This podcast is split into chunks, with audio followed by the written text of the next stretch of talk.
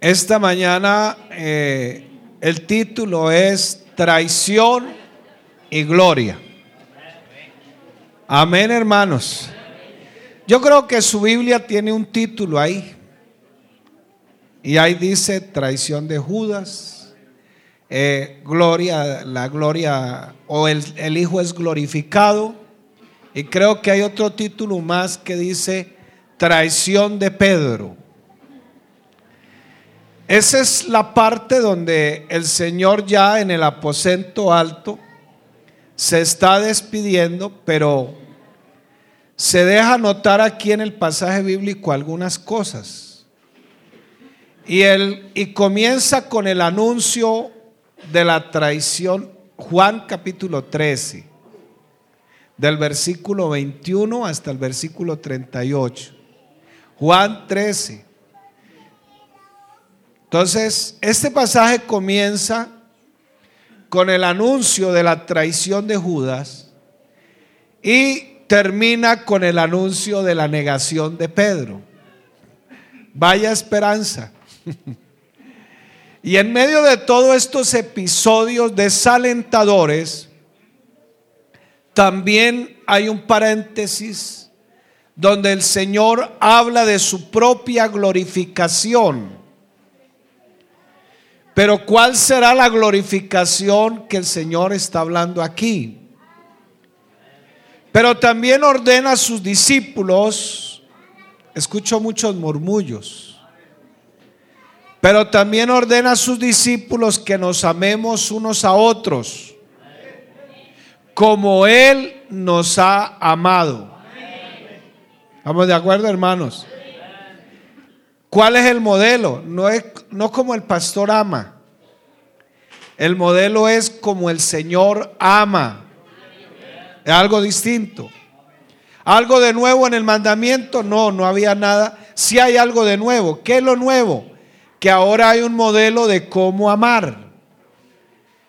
Porque en la ley dice, amarás a tu prójimo como a ti mismo. Pero no había un modelo. Porque incluso la ley le daba la prioridad a las personas que si alguien lo molestaba o, o infringía algo, decía la ley ojo por ojo y diente por diente. ¿Se acuerdan de la ley o no? Lo noto como distraídos, hermanos. Tranquilo que el niño llegue y se sienta ahí, no hay problema. Entonces, una traición, una negación y en medio de las dos cosas la glorificación del Señor y el deber de amarnos los unos a los otros. Qué poco de enseñanzas. Y una de las excusas más comunes que tenemos los seres humanos para terminar aislándonos de la iglesia y encerrándonos en nuestro propio mundo es que a veces hemos sufrido algún tipo de decepción. Pero es solo una excusa. Hay personas que con razón o sin ella se sienten traicionados, se sienten rechazados y por eso levantan un muro de transparencia. Nadie se mete en esa muralla. Esa muralla mantiene a todos los demás a una distancia prudente.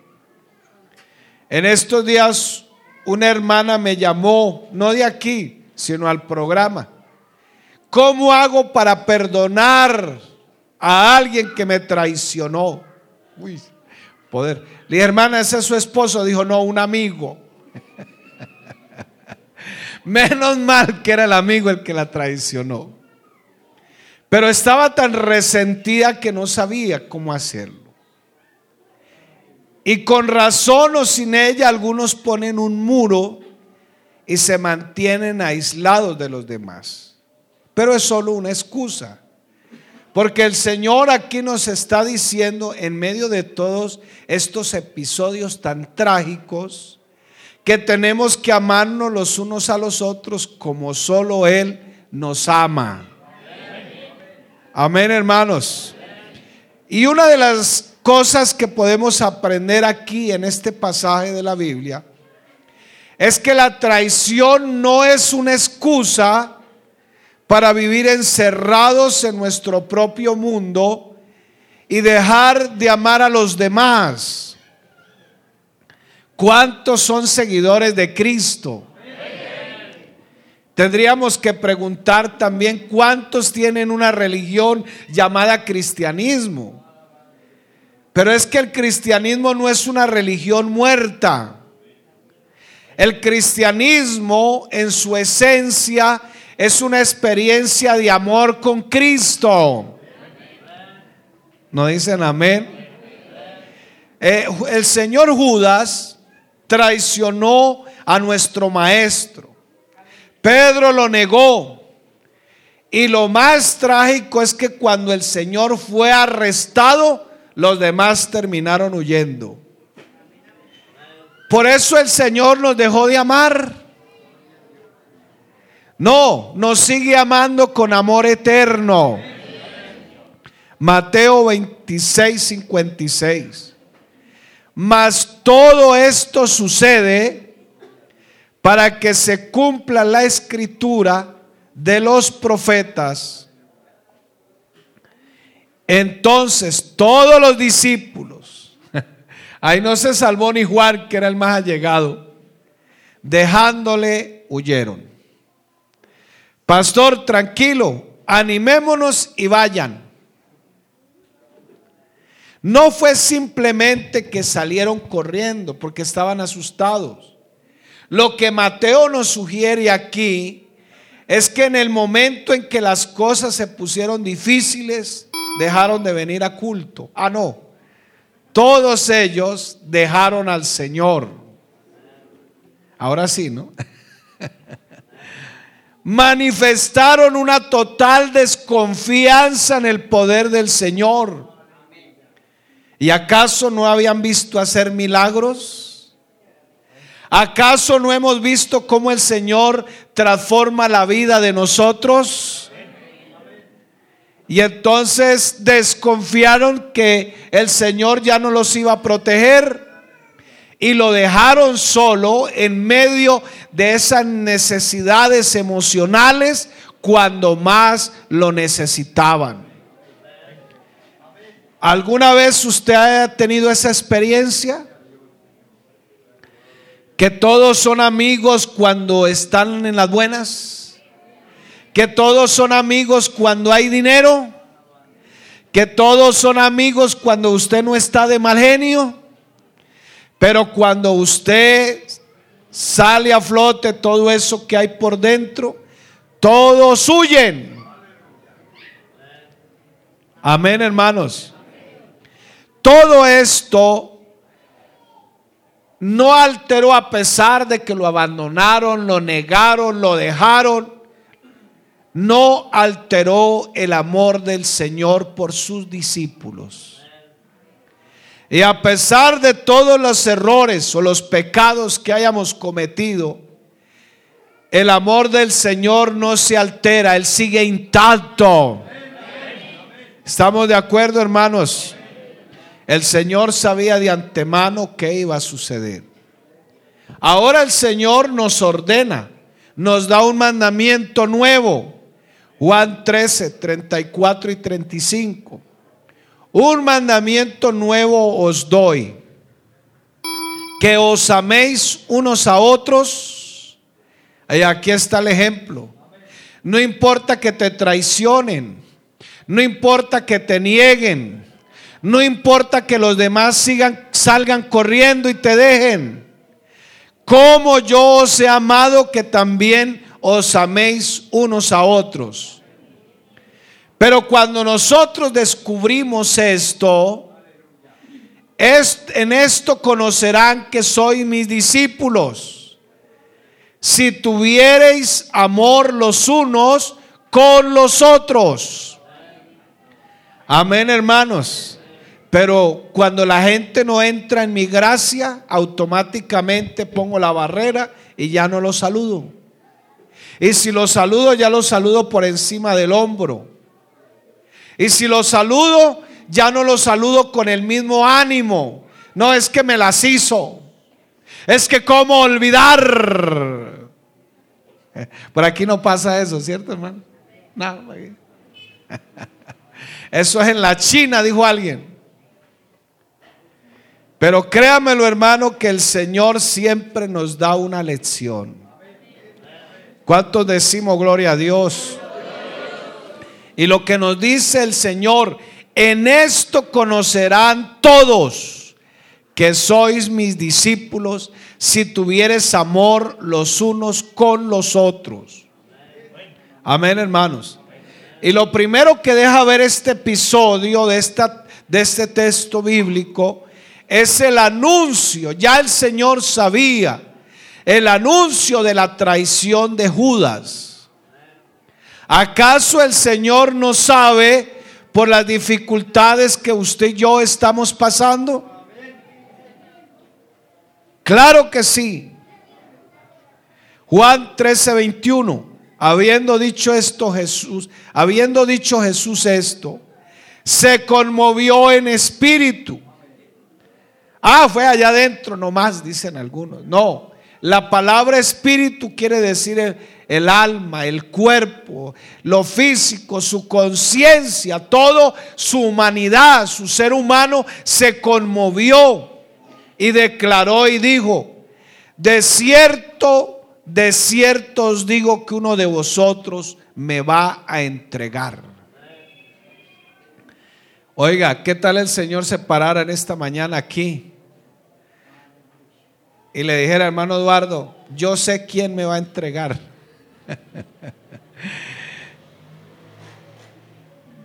Amén, hermanos.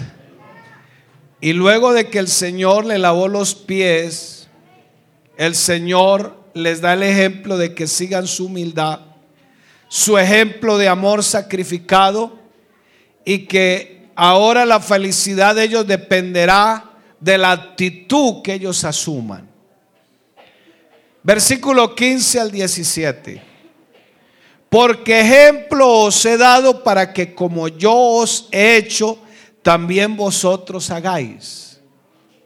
Tan bueno es decir que se haga justicia la Biblia dice que toda injusticia es pecado. ¿Usted no lo ha escuchado, hermanos? Sí, sí lo has escuchado. Pero a veces nuestras justicias no se vuelven justas. Porque nuestra justicia en relación a los demás no está equilibrada. El Señor dijo, ustedes tienen que dar ejemplo como yo se los he dado.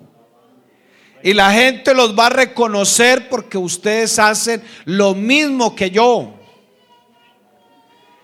Pero dos de sus discípulos, de esos bien, bien emocionales, los hijos del trueno, ¿se acuerdan? Los boanerges. Señor, es que esa gente Mejor hagamos una oración y que descienda fuego y que los consuma. Porque eso es lo que nosotros quisiéramos cuando alguien hace algo en contra de nosotros. Y no somos capaces a veces de asumir una actitud, la actitud del Señor.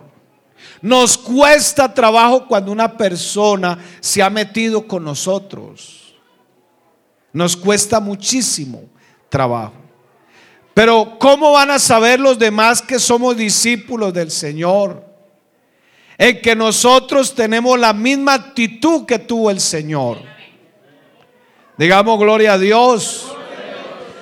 Versículo 16. De cierto, de cierto os digo, el siervo no es mayor que su Señor, ni el enviado es mayor que el que le envió.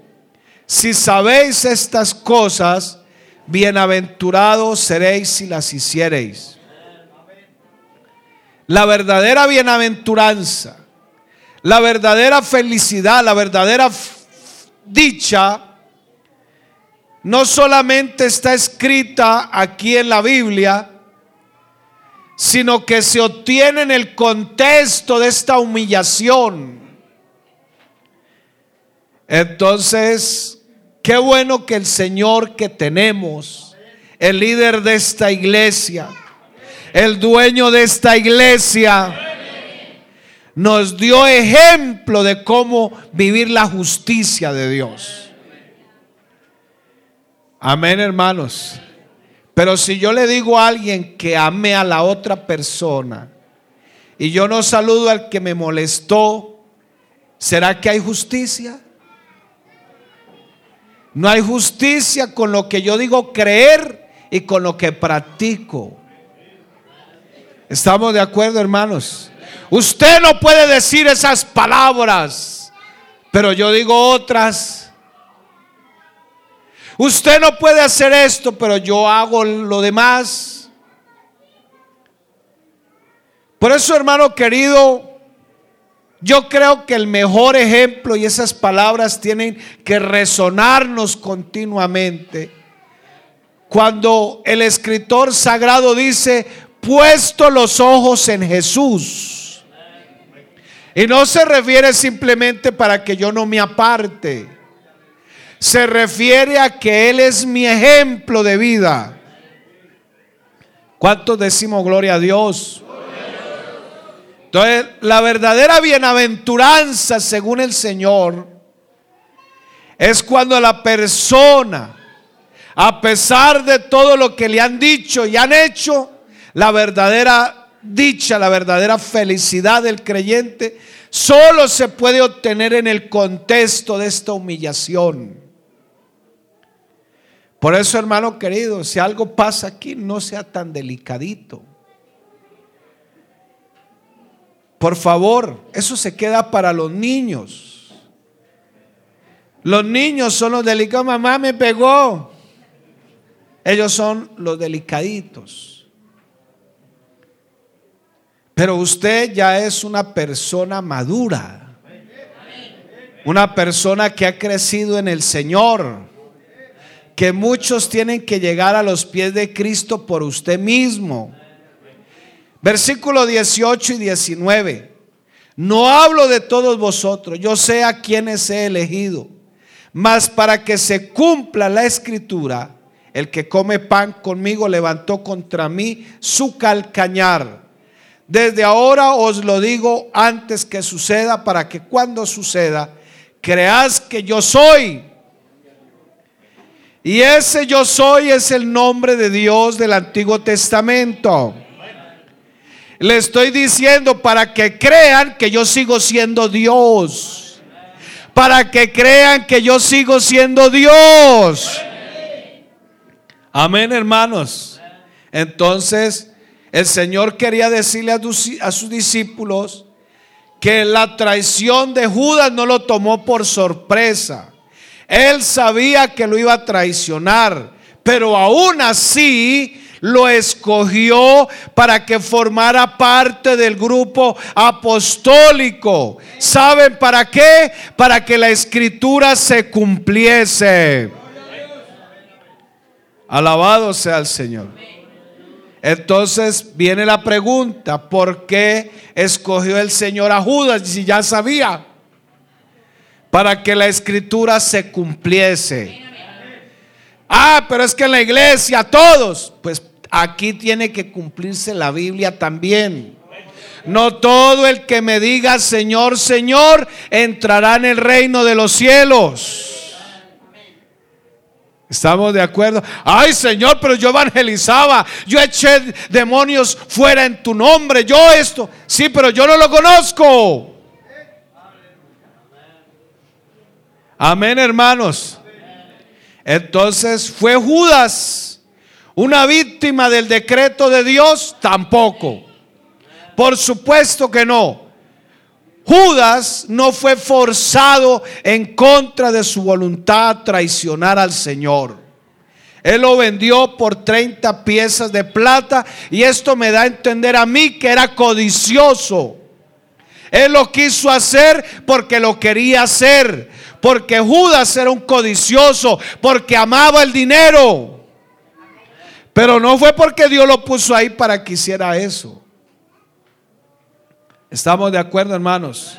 Pero cuando Judas se dio cuenta, porque era muy inteligente, se dio cuenta que el Señor iba a morir en una cruz y que ya estaba determinado que iba a morir, entonces todos esos sueños de grandeza que tenía Judas se desplomaron. Por eso, hermano querido, alguien llegó a la iglesia una vez, era amigo mío, es amigo mío, no era, es amigo mío, muy amigo. Y claro, yo ya llevaba como, como tres años en la iglesia, ya estaba sirviendo al Señor, de vez en cuando me ponían a dirigir, todo eso. Y llegó mi amigo a los pies de Cristo. Y él era un líder muy importante en su barrio. Había hecho una cantidad de cosas. Hablaba en público, etcétera, etcétera. Y me vio aquí y me dijo, bueno, si Alonso está allá, yo en menos de tres meses estoy allá. Así lo dijo. Como a los tres años se acercó y dijo, sabe hermano que Dios me tocó pedirle perdón a Dios. Dijo, porque aquí no era como yo creía que era allá. Dijo, aquí el que va bajando es el que va subiendo. Alabado sea el Señor.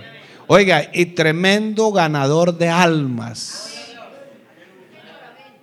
Se iba para el parque sin Biblia, se echaba unos tratados y empezaba y se sentaba por ahí, empezaba a conversar y los traía al culto y los trae al culto. Ha sido diácono, servidor en todos los sentidos.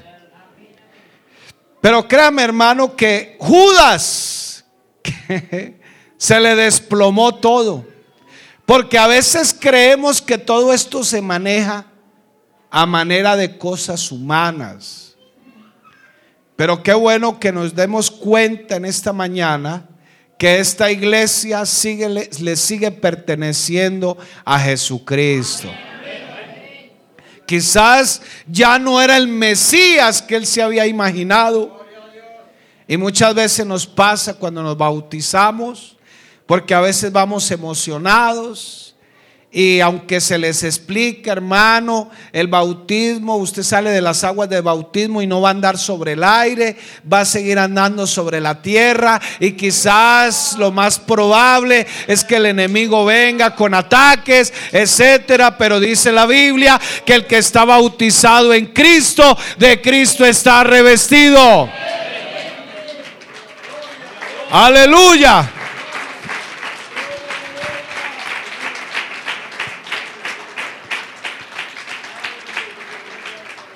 Y lo más probable es que Judas ya se imaginaba reinando con el Señor. Ya, él se hacía ya la mano derecha y el otro a la mano izquierda. Así como mi amigo, no, en menos de tres meses ya estoy montado allá. Y pasaron tres años para que se pudiera montar un día a cantar un coro. ¿Por qué, hermano querido? Dios conoce el corazón de cada uno de nosotros. Judas es un caso típico que encontramos entre esa tensión que la Biblia nos muestra entre la soberanía de Dios y la responsabilidad humana. Porque podemos decir que Dios puede manejar todo como títeres, pero Dios no es así. Aquí también cabe la responsabilidad humana el Señor le dio a elegir a Judas. Él fue totalmente responsable de sus actos. Y todo lo que hizo estaba contemplado aún en el decreto de Dios. Lucas 22, 22. A la verdad el Hijo del Hombre va. Nótese lo curioso de la escritura para que usted tenga en cuenta que hijo y hombre están con mayúscula. ¿Sí lo notan? ¿Por qué? Porque es una figura para relacionar al Hijo del Hombre con la manifestación del verbo en carne. ¿Estamos de acuerdo, hermanos?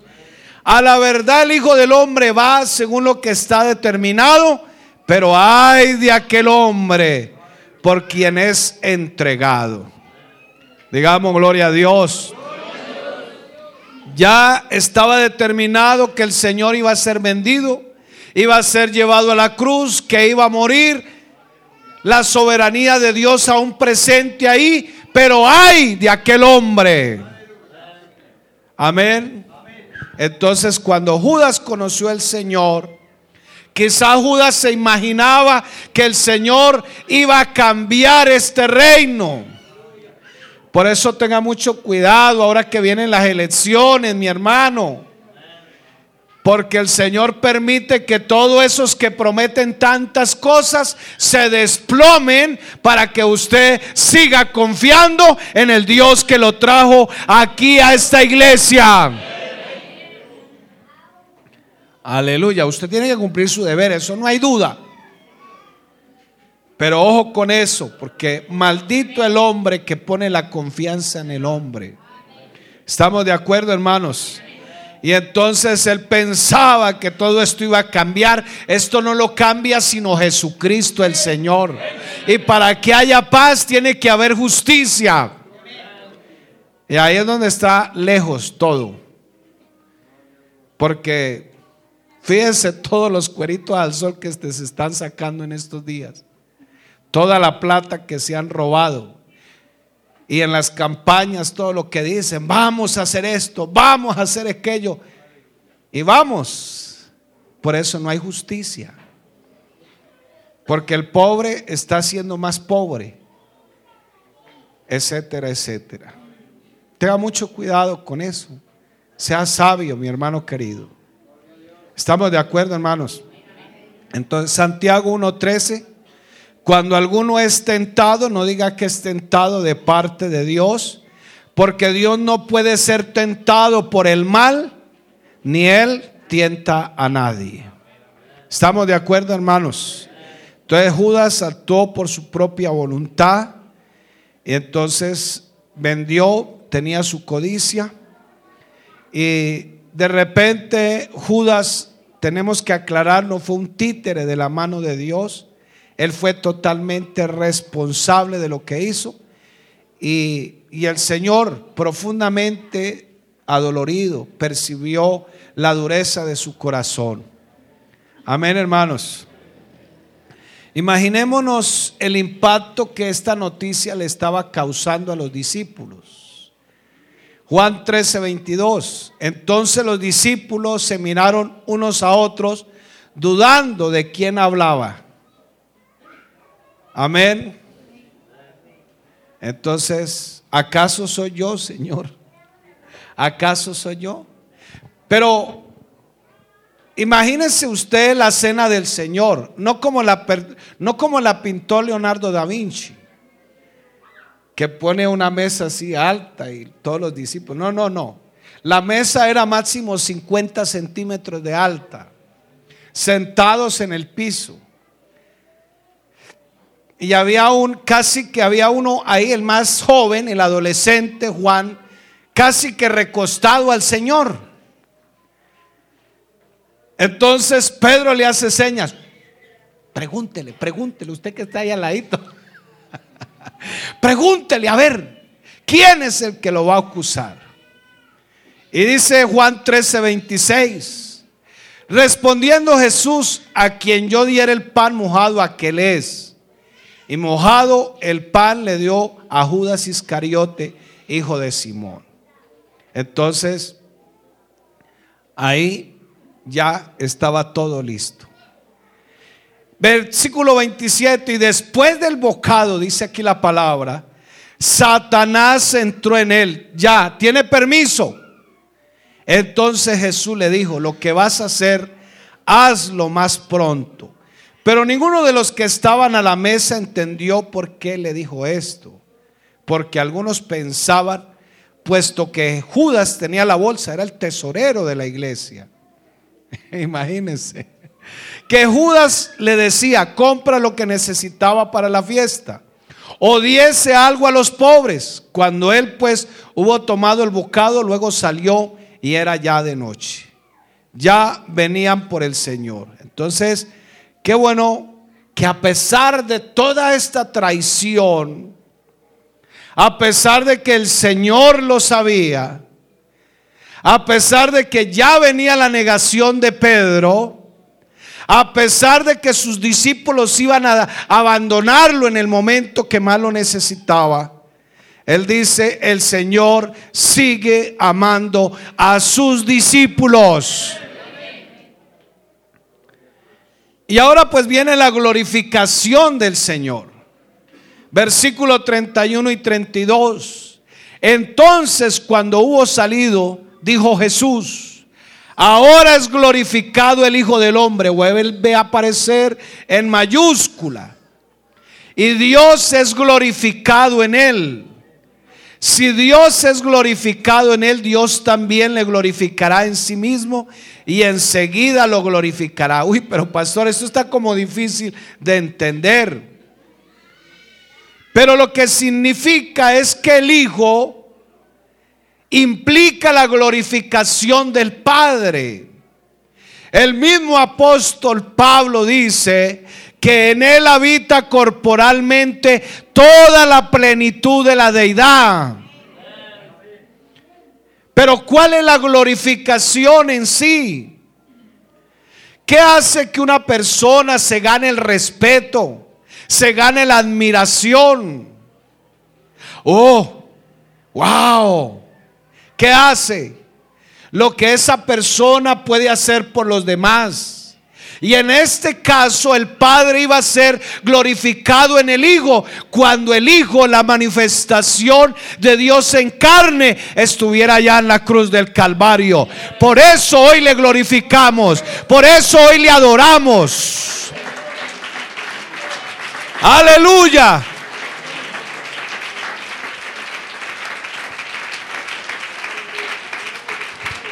Gloria a Dios. Esa es la gloria de Dios.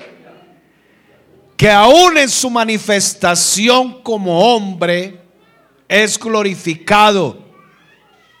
En ningún otro momento de la historia redentora que nos menciona la Biblia había brillado tanto esplendor de sabiduría, tanto amor, tanta justicia divina. Aunque la tragedia de Judas representa una tragedia al soberano Dios, Judas era el instrumento que Dios iba a usar para manifestar su bondad, su compasión, su misericordia sobre todos los límites de la compasión humana. Esa es la gloria del Hijo. Dios hecho hombre estaba a punto de convertirse en el objeto de la ira de Dios. Toda la ira de Dios por nuestras maldades, por nuestros pecados, iba a recaer en el Hijo de Dios, en el Cordero de Dios. Todo el castigo que cada uno de nosotros merecíamos, cada uno de nuestros pecados, para que todo aquel que crea no se pierda, mas tenga vida eterna. Alabado sea el Señor. Sabe que el Señor en la cruz del Calvario muestra su amor hasta el extremo. Pero lo hace de tal manera que su justicia quede intacta. Porque algo, algo dejó ver el Señor. Las tumbas se abrieron. Los muertos empezaron a salir. Claro, la Biblia aclara que de los santos del Antiguo Testamento una gran tempestad, se abrió la tierra. Pero a pesar de todo eso, la justicia de Dios quedó intacta. ¿Por qué? Porque todo recayó en el Cordero de Dios. Ustedes se imaginan, el Señor dijo, pues, yo puedo orar para que venga una legión de ángeles y me defienda. Dos ángeles destruyeron dos ciudades, Sodoma y Gomorra, y las dejaron como una planadora. Cuánto más el Señor cuando fue arrestado, pero su justicia permaneció intacta porque todo recayó en el Hijo del Hombre. Nunca, nunca Dios había, había manifestado tanto amor por el ser humano. Aleluya. Gloria a Dios.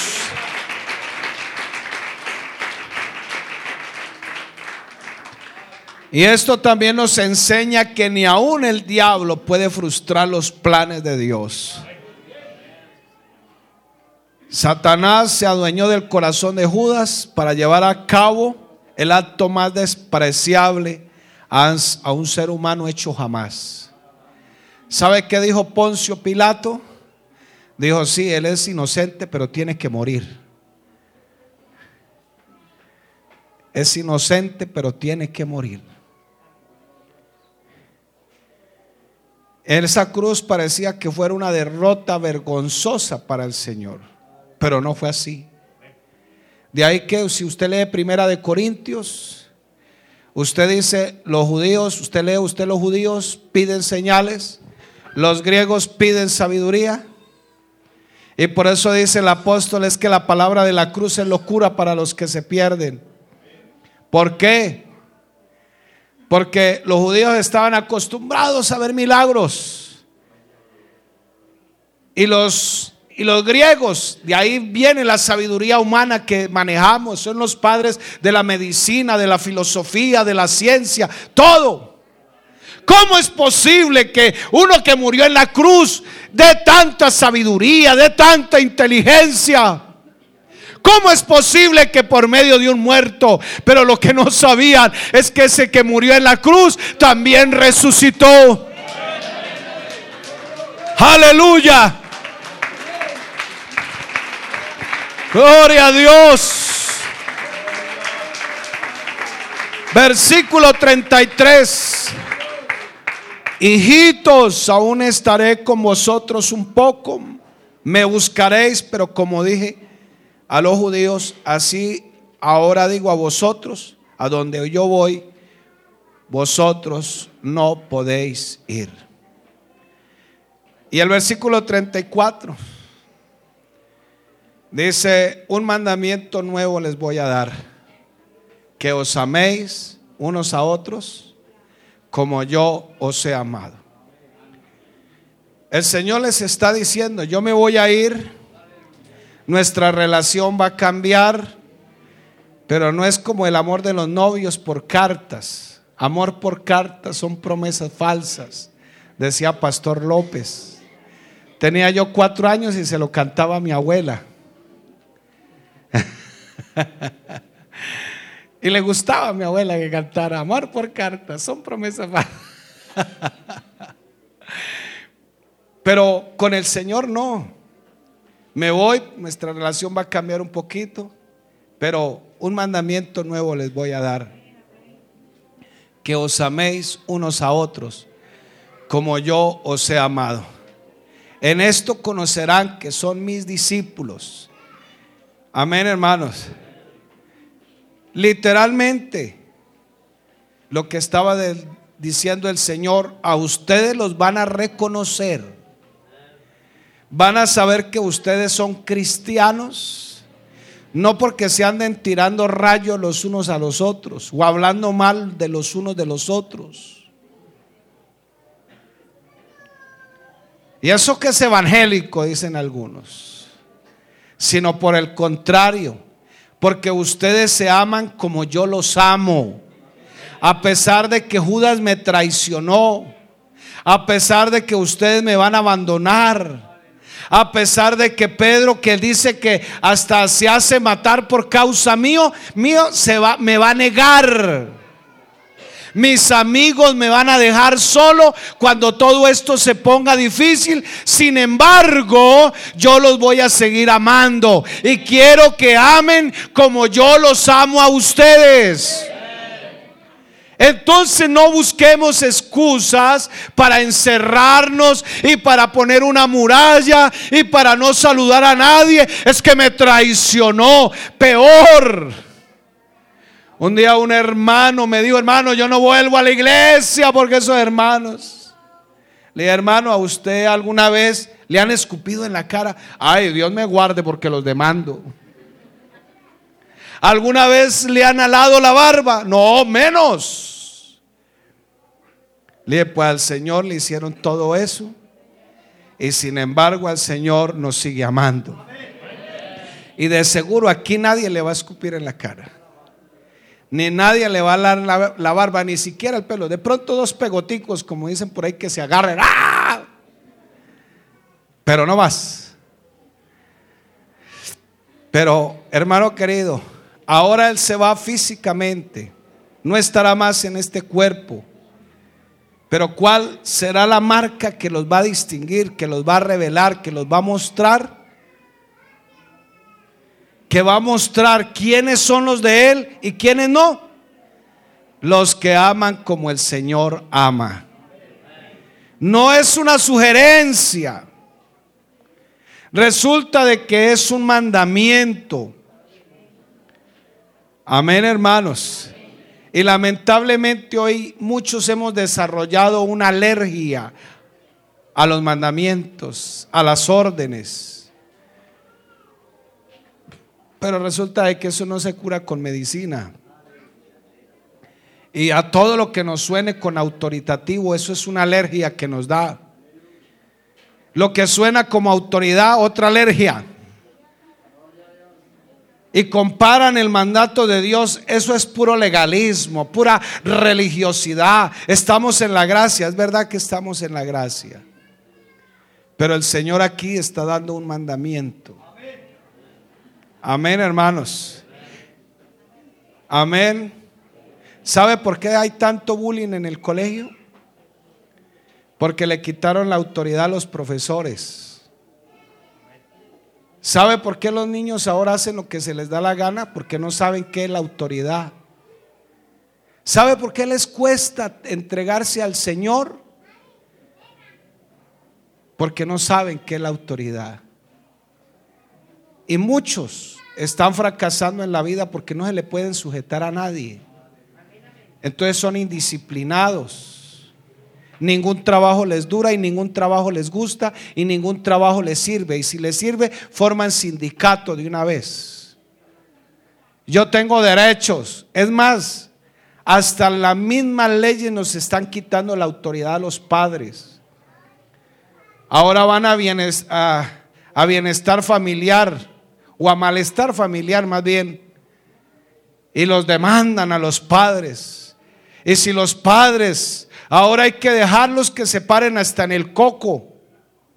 Porque ahora necesitan los hijos tal cosa.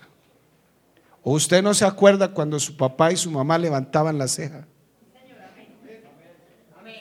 Nosotros interpretábamos un lenguaje de señas impresionante. Ya sabíamos qué venía después. ¿Cierto? Ahora arreglamos. O no más que nos hicieran. Ya, ya sabíamos. O que estuviéramos ahí en la silla, cuando eso no habían teléfonos. Y empezáramos a cuchichear con el de enseguida, o a burlarnos, o a reírnos, o eso, por debajo. Por debajo era así. Tal vez el tornillo se aflojaba.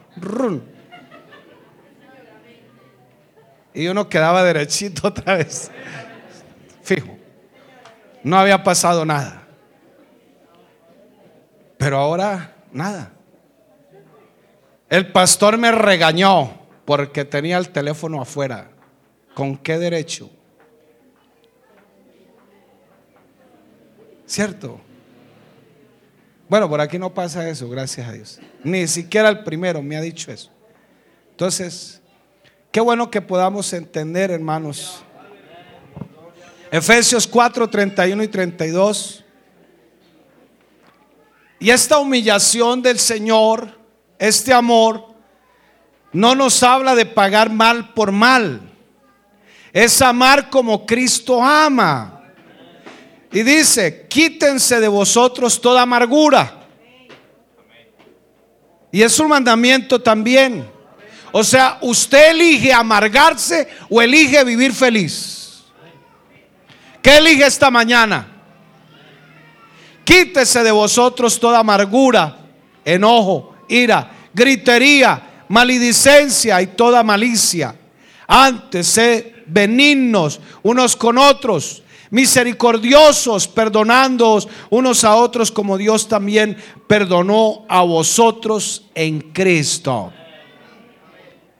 Si alguno tiene alguna raíz de amargura en esta mañana, no estamos cumpliendo este mandamiento. No estamos amando como Cristo nos ama. Y no nos excusemos, hermano, esto no es excusa. Es que no me puedo olvidar. Yo yo yo perdono, pero no olvido. ¿Estamos de acuerdo, hermanos? Efesios 5, 1 y 2. Sé pues imitadores de Dios como hijos amados y andad en amor como también Cristo nos amó y se entregó a sí mismo por nosotros, ofrenda y sacrificio a Dios en olor fragante. Amén. ¿Es difícil? ¿Usted qué dice, hermano? ¿O cuándo será difícil? ¿Sabe cuándo es difícil? Cuando usted todo lo hace con sus propias fuerzas. Ahí sí es difícil. Porque todavía está en este plano muy terrenal. ¿Por qué? Porque es que eso requiere que siempre que pase esto, vengamos a los pies de Cristo. ¿Estamos de acuerdo, hermanos? Y muchos de nosotros a veces nos sentimos frustrados cuando escuchamos una enseñanza como esta. Y nos acordamos y empieza a rodar la película es que fulano, es que fulana, es que mi esposo, es que mi esposa. Y nos sentimos frustrados. ¿Estamos de acuerdo, hermanos? Y usted puede perdonar y puede tener una buena relación con una, buena con una persona. Hay gente que se ha divorciado y hasta se la llevan mejor que cuando estaban casados. ¿Sí los ha visto? ¿Se los ha visto o no los ha visto? Bueno, mi hermano, qué bueno que podamos entender. Y ahora pues viene la negación de Pedro. Pedro Pedro niega al Señor, pero a pesar de todo eso, el Señor hace algo extraordinario con Pedro. ¿Se acuerdan cuando se fueron los discípulos? Todo se acabó se fueron a pescar. ¿Sí se acuerda? Y Pedro estaba ya quizás en el, en, el, chingue, como decimos por aquí, en la pantaloneta de baño, y vio al Señor y se metió más rápido. Pero cuando ellos se dieron cuenta, el Señor ya les tenía pescado a la broster, con miel, dice la Biblia. Y de repente llegó Pedro y le dice, Pedro, Señor, me llegó a alar las orejas, lo más probable. Yo que había prometido dar hasta mi propia vida por él, yo que era el más intrépido, el que cortó esta oreja y le prometí al Señor y después lo negué tres veces. Y ahora viene y le dice, Pedro, me amas. ¿Y sabe qué me hace pensar a mí que Pedro se acordó de estos textos? Y en parte Pedro le respondió, sí Señor, yo te amo. Pero él vuelve y le pregunta, ¿me amas? Sí, yo te amo. Y vuelve, ay Señor, tú lo sabes. Pero lo más impresionante del amor que el Señor nos está mostrando aquí es que el amor del Señor restaura las personas. Entonces no es simplemente me la hizo y bueno, gloria a Dios, Dios le bendiga. No, es, restaurar la persona. ¿Estamos de acuerdo, hermanos? Pedro, me amas. No me has entendido todavía, Pedro. Yo lo que quiero es que tú pongas mi mirada, la mirada tuya en mí. No me has entendido. Sí, Señor, dijo, vea, Pedro, si yo no estoy convencido de que tú me amas, no puedo pasar a otro nivel. ¿Estamos de acuerdo? Y ve al Señor, si quiere miremos allá Juan capítulo 20 o 21 si no estoy mal. Juan 21, si es, si el 21, 17, si no estoy mal.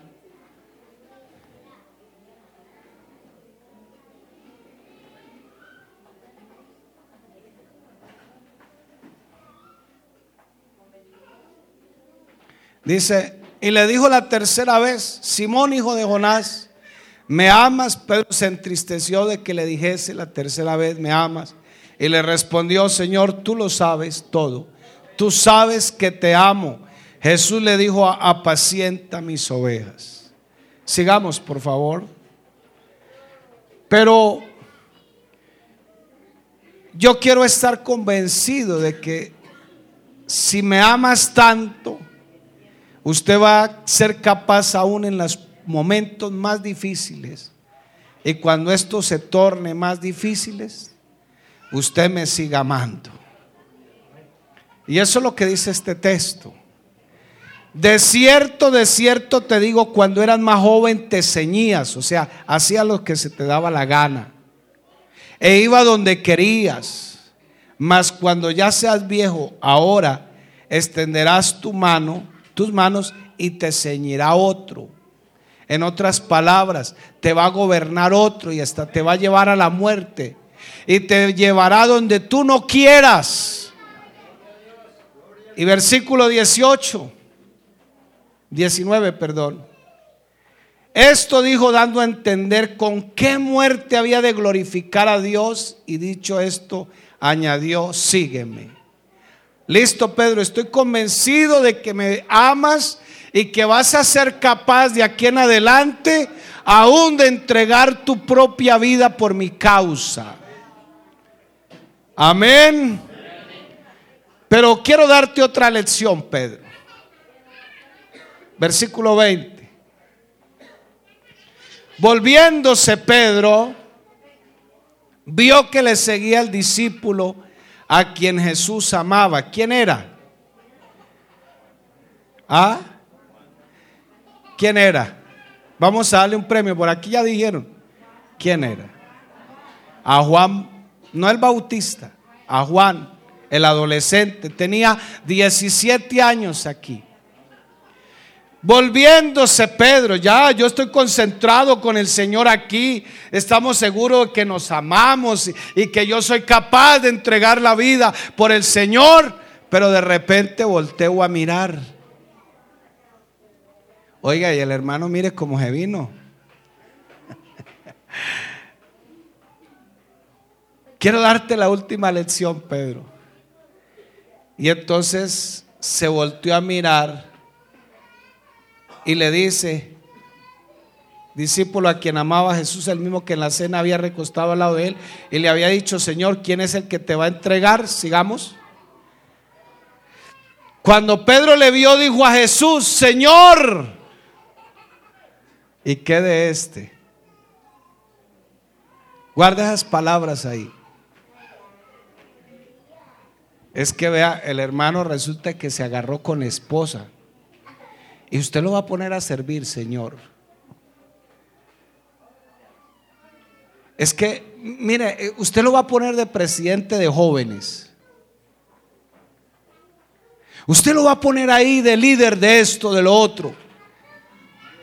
Señor, ¿qué de este? Les había acabado de dar una lección de que amen los unos a los otros. Y estaba diciéndoles que me amas. Sí, Señor, yo te amo. Y me van a ver los demás que mi amor se demuestra porque yo amo como usted ama.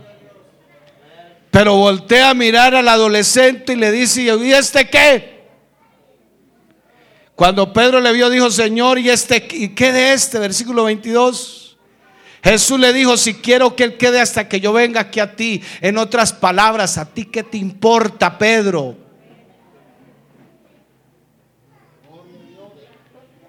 ¿Qué le importa lo que yo haga con los demás? ¿Qué le importa? Por eso le digo, hermano querido, aquí todos vamos en el mismo barco. ¿Cuál es el capitán de este barco? Se llama Jesús. Se llama Jesús. Y yo creo que en la medida que vamos aquí tenemos que madurar, hermano querido. Porque no es posible que el uno hable del otro, que el otro hable del otro, que hable de los cargos, que hable que lo que el pastor hizo, que hable que esto, que lo otro, que para aquí, que para allá, que el hermano fulano, que la hermana fulana. No, eso Dios así no, así Dios no. No, no, no le ponga limitaciones a Dios. Él sabe qué es lo que va a hacer. Si me equivoco, soy yo el que me equivoco, pero Dios no se equivoca. ¿Cierto, hermanos? ¿Acaso Dios se equivocó con enviarme aquí? De pronto no. ¿Y sabe por qué, hermano? Porque es que no es que San Calisto me necesite a mí, yo era el que necesitaba a San Calisto. Porque quizás Dios me tenga algo más grande, no sé, en otra parte, y necesite capacitarme, necesite enseñarme, necesite prepararme. ¿Estamos de acuerdo, hermanos? ¿Y este qué, Señor? Pues este está aquí para la gloria del Señor. Póngase en pie, mi hermano. ¿Quiere adorarlo en esta mañana? ¿Quiere adorarlo en esta mañana? Aleluya. Cuando nosotros querramos un momentico criticar la obra de Dios, acuérdese de este texto. Porque la obra de Dios no son estas cuatro paredes. La obra de Dios es cada uno de los que estamos aquí. Aleluya. Y Él se glorifica como Él quiera, a la hora que Él quiera, cuando Él quiera. Pero ahí está el Señor. A pesar de todas las traiciones que le hemos causado al Señor. A pesar de todas las negaciones. A pesar de que lo hemos abandonado muchas veces.